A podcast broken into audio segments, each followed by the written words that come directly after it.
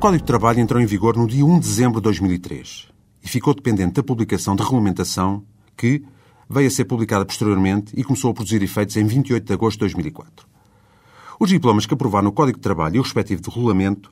determinavam que os mesmos fossem sujeitos a uma reavaliação no prazo de quatro anos. Cumprindo esse desiderato, a presente revisão que foi promovida pelo PS, sendo intenção do Governo a sua entrada em vigor no dia 1 de janeiro de 2009.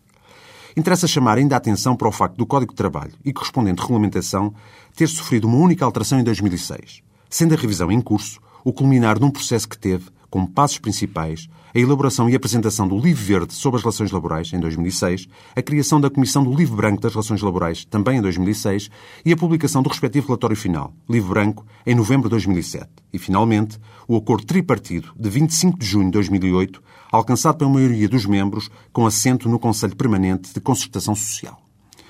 Ao nível da administração pública, na sequência de um primeiro diploma relativo à vinculação, carreiras e remunerações, verificou-se a publicação de um extenso diploma relativo ao regime do contrato de trabalho em funções públicas,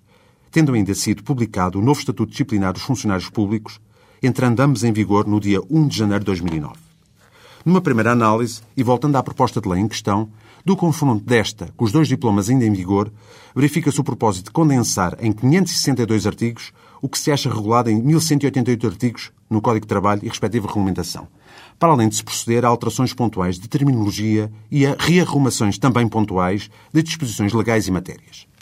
Nem todas as matérias de natureza laboral ficaram reguladas com a publicação do Código de Trabalho e respectivo regulamento, como é o caso dos acidentes de trabalho e doenças profissionais, que continua a ser regido pelos anteriores diplomas legais muito embora já tenha sido publicada uma nova tabela nacional de incapacidades esteja também em curso uma proposta de lei no sentido da regulamentação dessa matéria. Ficando a proposta de lei do Partido Socialista igualmente dependente de diplomas complementares relativamente a muitas temáticas e aspectos. Até para a semana.